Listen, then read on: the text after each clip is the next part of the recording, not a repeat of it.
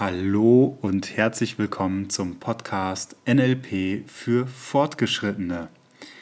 Ich bin Malte Nissing und bin NLP-Trainer und möchte dich mit auf eine Reise quer durchs NLP mitnehmen und dabei immer wieder den Fokus darauf zu legen, wie ich NLP anwende und wie du NLP in bestimmten Kontexten nutzen kannst. Nicht so sehr, und dennoch wird es auch immer wieder eine Rolle spielen, möchte ich mich der Frage widmen, was ist das Themenfeld dort gerade? Also mich aus einer technischen Perspektive nähern. Wenn wir diese ganz einfache Metaphorik heranziehen, die des, naja, wozu kann man ein Messer nutzen? Ein Messer kann ich dazu nutzen, um beispielsweise Käse zu schneiden oder äh, irgendetwas auf mein Brot zu schmieren oder natürlich zu schnitzen, aber ich kann es beispielsweise auch in die Hand nehmen und es als Waffe benutzen.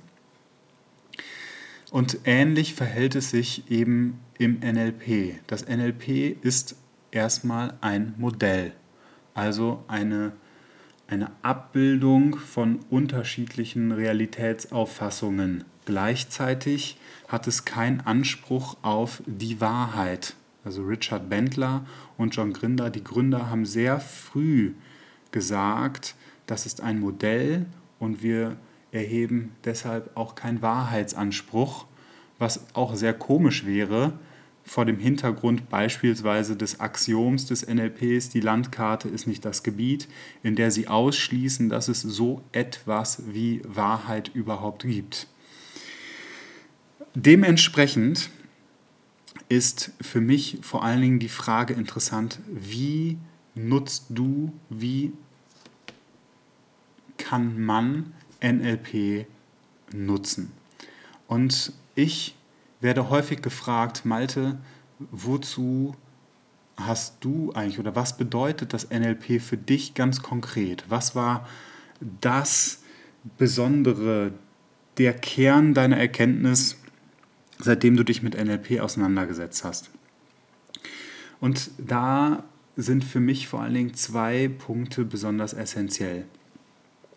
Meistens antworte ich als erstes, dass ich der Kontakt zu Menschen intensiviert hat.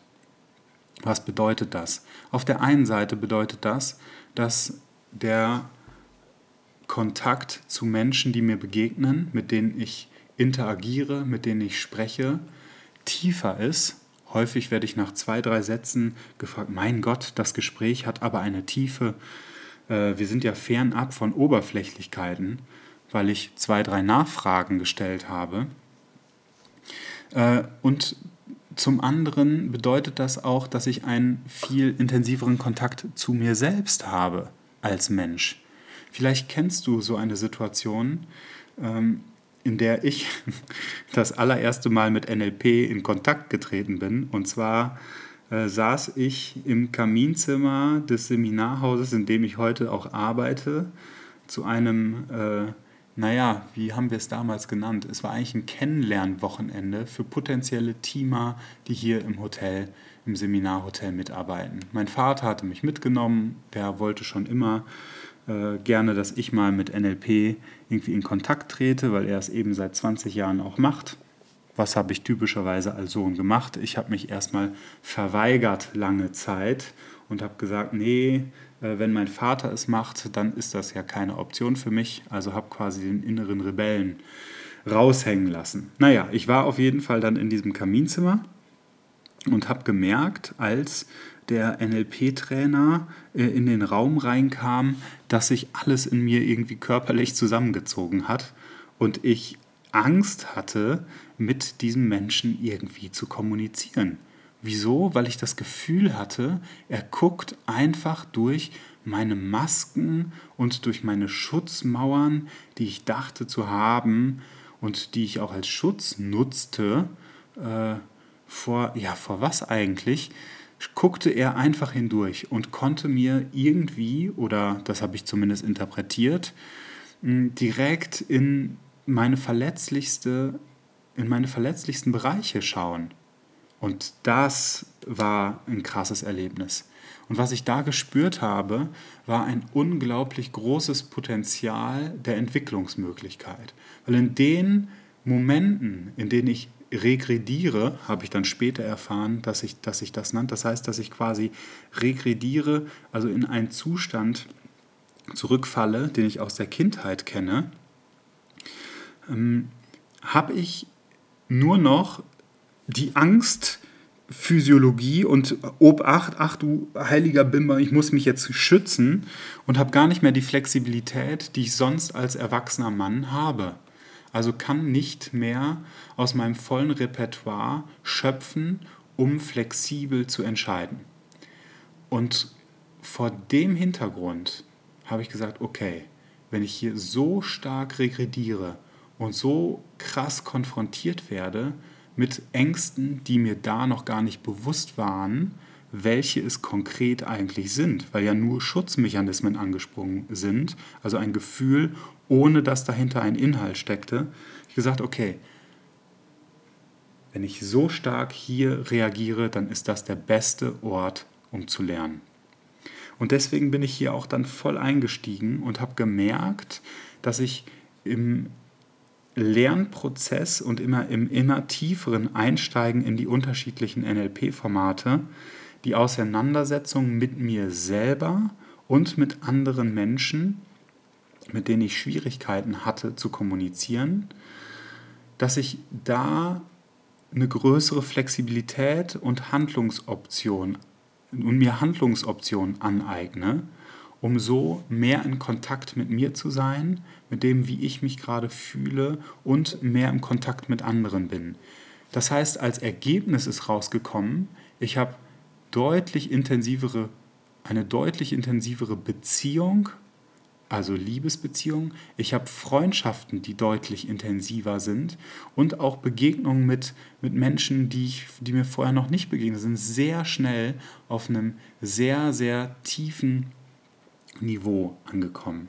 Nee, nicht tiefen Niveau, sondern äh, in einer sehr tiefen Tiefe und auf einem hohen Niveau. So, das war ja ein schöner freudscher Versprecher. Naja, man kann auch im tiefen Niveau eine sehr, einen sehr engen Kontakt äh, pflegen. Vielleicht, äh, vielleicht drückt mein Unterbewusstsein genau das gerade aus. Naja, wie auch immer, das ist der erste Teil, der Kontakt, der sich intensiviert hat. Und zum anderen mh, hm, bin ich abgerückt von einer Idee, die mich zumindest lange Zeit verfolgte, nämlich der Idee, dass ich in irgendeinem Seminar plötzlich eine äh, Heilserfahrung, einen Erleuchtungszustand bekomme. Also quasi ein, ein Ziel und danach habe ich es verstanden. Jetzt weiß ich, wie das Leben funktioniert. Davon habe ich mich entfernt, weil das Spannende war, ich habe seit, seitdem ich dann in Kontakt das erste Mal trat, eben hier im Seminarhotel sehr viele Seminare gemacht und war immer verwundert, dass nach sechs, sieben Seminaren hintereinander, im achten Seminar, wo ich dann rein, äh, reinging und dachte, ach ja, jetzt sind mal die anderen dran, dass ich nach zwei, drei Tagen dennoch wieder irgendetwas an die Oberfläche bahnte, mir zeigte, ja, ist ein Thema gelöst, dann steht das nächste schon vor der Tür. Und was habe ich daraus gelernt? Dass, naja, das Leben Prozess bedeutet und Veränderung bedeutet. Und dass dieses Einlassen auf den Prozess und das, was jetzt gerade relevant ist, dazu führt, dass ich freudiger werde, dass ich freudiger das, das Gegenwärtige annehmen kann, dass ich freudiger äh, auch Prozesse, die im Außen passieren, auf die ich keinen Einfluss habe, die dennoch Auswirkungen auf mich haben, dass ich die leichter annehmen kann, dass ich optimistischer in die äh, Zukunft schaue, dass ich mehr Vertrauen habe, dass das, was jetzt gerade passiert, genau das Richtige ist. Und dass, wenn irgendwelche Dinge aus der Vergangenheit hochkommen, dass ich die Möglichkeit habe, das zu bewältigen. Also, diese zwei Aspekte, mich viel mehr auf den Prozess einzulassen und eben den echteren, den intensiveren Kontakt zu Menschen inklusive mir, mir selbst. Das ist auf jeden Fall das, was für mich die beiden, ja, wie soll ich sagen, Aha-Erlebnisse äh, des NLPs oder das Essentielle die, oder zwei der essentiellsten Punkte für mich im Rahmen, im Kontext NLP darstellen. Was jetzt allerdings noch nicht bedeutet, was NLP eigentlich ist, sondern vielmehr die Frage beantwortet, was es für mich bedeutet. Was ist NLP eigentlich? Naja, die Abkürzung NLP sollte geläufig sein, neurolinguistisches Programmieren. Es besteht also aus drei unterschiedlichen äh, Worten, nämlich einmal das Neuro, das Linguistisch und das Programmieren. Auch eine ganz lustige Anekdote. Richard Bentler äh, hat mal erzählt, wie dieser Name zustande kam. Er wurde irgendwie von einem Freund gefragt, was er denn beruflich macht und schaute dann so äh, am Steuer seines Autos sitzend auf seinen Beifahrersitz, in dem, auf dem dann drei unterschiedliche Bücher lagen, nämlich ein, ein Linguistikbuch von äh, John Grinder, ein äh, Computerprogrammierbuch, weil er auch Computerprogrammierer war, und ein Neurobuch irgendwie übers Hirn. Und dann hat er gesagt, I'm a Neurolinguistic Programmer. Also hat einfach die drei Worte zusammengesetzt. Who knows, wie realitätsnah das Ganze ist. Auf jeden Fall spielen diese drei Begriffe dennoch eine große Rolle im NLP. Nämlich auf der einen Seite das Neuro, also das äh, willkürliche und autonome Nervensystem, mit dem unsere Erfahrungen durch unsere fünf Sinne verarbeitet werden. Also die primären Erfahrungen WAKOK, dann eben auch der Verstand und unsere Art zu denken. Und das Neuro steht natürlich auch für die gesamte menschliche äh, Wahrnehmung und deren ja, Steuerung über das Nervensystem und das Gehirn. Mm, denn jedes Verhalten wird über neuronale Prozesse gesteuert und dementsprechend basiert eben unser Verhalten auf der Zusammensetzung dieser neuronalen Strukturen. Dann der zweite Part, das Linguistische, die Sprache. Also wenn ich gefragt werde, naja, äh, NLP, um es zu erklären, sage ich häufig, dass ich über die Sprache bestimmte äh, Muster wahrnehme und über diese Muster die Möglichkeit habe, das meinem Gegenüber zu spiegeln, die mir in der Sprache auffallen, verbal und nonverbal, und auf der Basis bestimmte äh, Muster identifizieren kann, mit denen man dann nachträglich dann arbeiten kann. Das heißt, das Linguistische, das gesprochene Wort, aber auch die Körpersprache ist die Basis der Kommunikation. Und das ist etwas, wie wir Sprache verwenden und wie sich das auf uns auswirkt, mm, zeigt, wie letztendlich unsere Verhaltensmuster und auch unsere Kommunikationsmuster sprachlich kodiert sind. Das heißt, die Sprache als Oberfläche, um in der Tiefe bestimmte Strukturen und Muster zu identifizieren. Und dann das dritte, die, das Programmieren, was auch schon mitschwang, nämlich die Fähigkeit, neue Möglichkeiten zu entdecken und sie zu nutzen, um unser Nervensystem und unseren Körper so verändern zu können, wie wir es uns wünschen. Also ihn in Anführungsstrichen zu programmieren, die Leistungen in den Kontexten hervorzubringen, die wir uns eben vorstellen. Und natürlich auch in Bezug auf das Ziele erreichen, also wie wir unser Handeln im Hinblick auf unsere Ziele letztendlich strukturieren. Zusammenfassend gesagt, wenn wir diese drei äh, Bereiche nehmen, äh, bedeutet das, dass wir das NLP in sämtlichen Lebensbereichen nutzen können. Ein weiterer Aspekt, der für mich sehr, sehr nützlich immer wieder wirkt, ist, dass ich über die unterschiedlichen Modelle im NLP sehr schnell Strukturen von unterschiedlichen Therapieformen, also wenn wir in dem Kontext äh, bleiben, mm, also sei es ein systemischer Ansatz, sei es, sei es ein lösungsfokussierter Ansatz, sei es Familienaufstellung oder die radikale Erlaubnis, dass ich unterschiedliche Therapieformen und Möglichkeiten sehr schnell strukturell erfasse. Und auch wieder dort äh, geht es nicht um, was machen die da, sondern wie machen sie es. Also was ist die Besonderheit? Und diese, diese Frage, die, wie etwas funktioniert, ist auch die Basis letztendlich des NLPs, nämlich das Modeling. Wenn ich die Möglichkeit habe, die Struktur von etwas zu erfassen, eine Struktur, die beispielsweise sehr gut funktioniert, dann habe ich die Möglichkeit, diese Struktur auf etwas anderes zu übertragen, was dann ähnlich gut gelingen wird. Wenn wir nämlich zum Beispiel Kinder beobachten, dann könnten wir aus der NLP oder durch die NLP-Brille guckend äh, Kindern vorwerfen, sie wären die perfekten Modeler. Also die wären diejenigen, die das Modeling des NLPs in der tiefsten Tiefe verstanden haben, obwohl sie dafür wahrscheinlich noch keinen Begriff haben. Wenn ein Kind beispielsweise anfängt zu laufen oder das gerade übt, dann zieht es sich 100, 500 Mal, 1000 Mal irgendwo hoch, bis es dann auf wackeligen Beinen steht und freut sich dann einen Ast ab, dass es das geschafft hat. Und sieht, ach, Mama und Papa bewegen sich schneller auf zwei Beinen und gehen von A nach B, als ich es schaffe mit Krabbeln. Das heißt, es wird versucht, abgeschaut und adaptiert, wie Mama und Papa es machen, also mache ich es in irgendeiner Art und Weise nach. Das ist auch ganz lustig, Kinder beim Beobachten mal anzuschauen. Oft klappt dann die Kinnlade runter, der Mund steht auf und es wird so ein defokussierter Blick angenommen und dann ist das Gehirn auf äh, Empfang, auf Abguckmodus.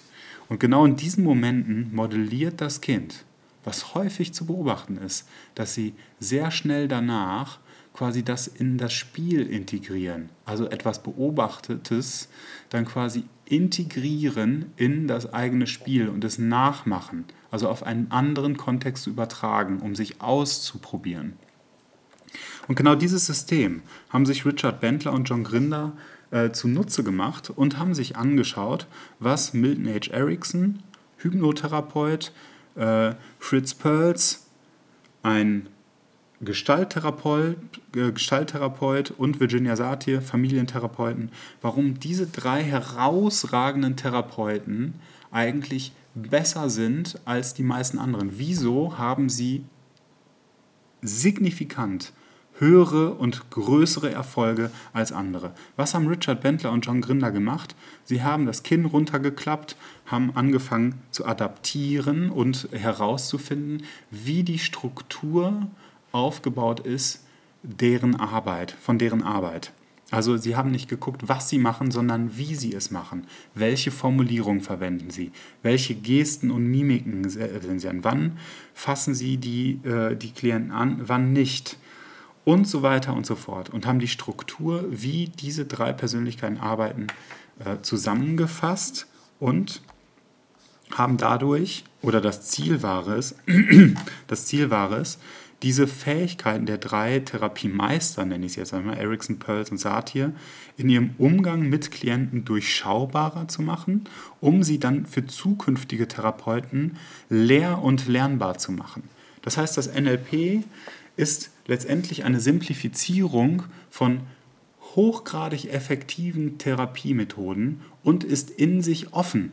Das heißt, es wird konsequent weiterentwickelt. Neben den drei, Ericsson, Pearls und Satir, kamen ja auch noch viele andere dazu mm, und prägten das NLP dann mit. Also, um nur einige zu nennen, äh, sind es zum Beispiel mm, Paul Watzlawick. Paul Watzlawick, der, äh, der durch den Konstruktivismus das ganze NLP irgendwie mit äh, weit, weiter mitentwickelte. Oder Robert Dills, die Dills-Pyramide und noch viele andere. Also NLP ist ein offenes Modell, was darauf ausgelegt ist, dass es weiterentwickelt und interpretiert wird. Und deswegen ist es auch äh, zu leicht oder macht man es sich zu leicht, wenn man sagt, NLP ist konkret das? Nein, NLP ist das, was du draus machst und wie, vor allen Dingen, wie du es einsetzt in deinem Leben. Und nach meinem Empfinden macht es sehr viel Spaß, das NLP dafür zu, dafür zu nutzen, flexibler und vor allen Dingen reflektierter Menschen zu begegnen, diesen intensiven Kontakt zu genießen und sich gleichzeitig auf die Prozesse einzulassen, die das Leben darstellt, um eben immer weniger in diesen regredierten Zustand zu geraten, um weiterhin eben das Steuer des eigenen Busses, wie Bentler es gesagt hat, äh, einzunehmen, um zu lenken, wohin möchte ich denn überhaupt. Selbstbestimmt und aktiv die eigene Zukunft zu gestalten und dazu ist die Basis eben präsent in der Gegenwart zu sein. Und genau auf diese Reise möchte ich euch mitnehmen quer durch das NLP, durch unterschiedliche Formate, in welchen Kontexten habe ich welches Format angesetzt, wie interpretiere ich das? Und welche Anekdoten gibt es vielleicht aus dem Coaching oder aus differenzierten Seminaren. Ich freue mich, wenn ihr aktiv mitdiskutiert, mir Fragen zusendet und äh, diesen Podcast lebendig gestaltet. Vielleicht auch die ein oder andere Anregung für ein explizites oder spezielles Thema habt, was ich dann gerne aufarbeite mit euch, für euch. Und dann freue ich mich auf eine aufregende Reise in die tiefsten Tiefen des Ozeans, NLP und alles, was dazu gehört. Alles Liebe, das war Malte und ich freue mich auf die Reise.